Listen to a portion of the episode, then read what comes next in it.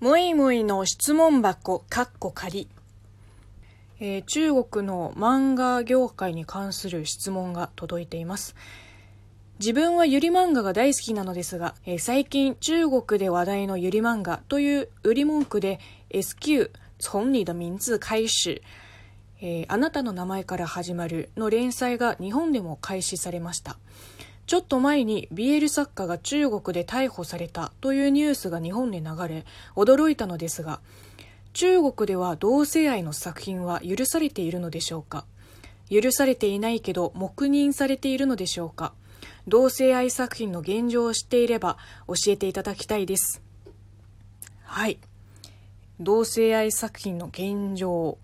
うん。この BL 作家が捕まったニュースの詳細もあの中国の漫画業界の現状も正直詳しくないんですよ。でも一緒に美大の入学試験を受けてた高校時代の友達があの今漫画の原作をやってるのでその子に聞いてみました。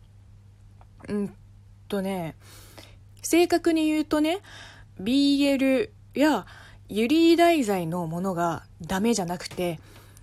R18 作品がダメなんですよ。コミックアップっていう上海の同人誌販売会があって去年から、えー、R18 の同人誌の販売が実質禁止になったって。あの私服警察に見つけられたら即連行だそうです。そういう法律もお達しもないけどいわば暗黙のルールとして存在しているっ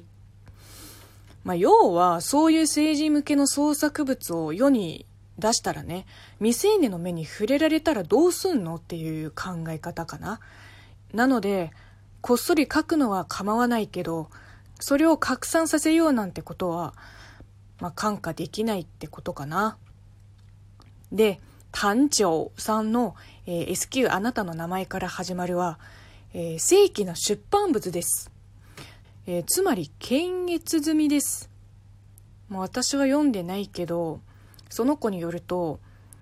それとなくほのめかすような描写はあるけど、レーティング的には全年齢かな。えー、ちなみにないけどね、レーティングシステムが。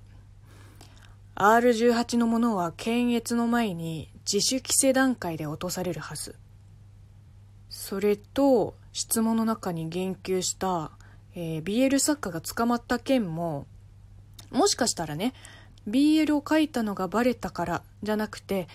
非正規ルートで創作物を書籍化して販売しようとしたからじゃないかな、えー、そうなってくると検閲を飛ばして勝手に本を売ろうとすることになるから、うん。まあ、実際わからないけどね、えー、それでねその友達もそういう環境で創作してるから何を書いちゃいけないのかについても教えてもらったわけ。どうやら公安検察官裁判官軍人、えー、つまり実在の司法機関と暴力装置をモチーフにしちゃいけないらしいです。まあ日本ほど創作の自由はないかもしれませんけど私は逆にねあのなんか普通のページを閲覧しているだけなのに R18 のこう何て言うの？生み込み式の広告が出てくると正直うざいですね。あのツイッターの質問箱もそうなんですよ。巨乳キャラの広告とあの R18 の広告しかないから困ります。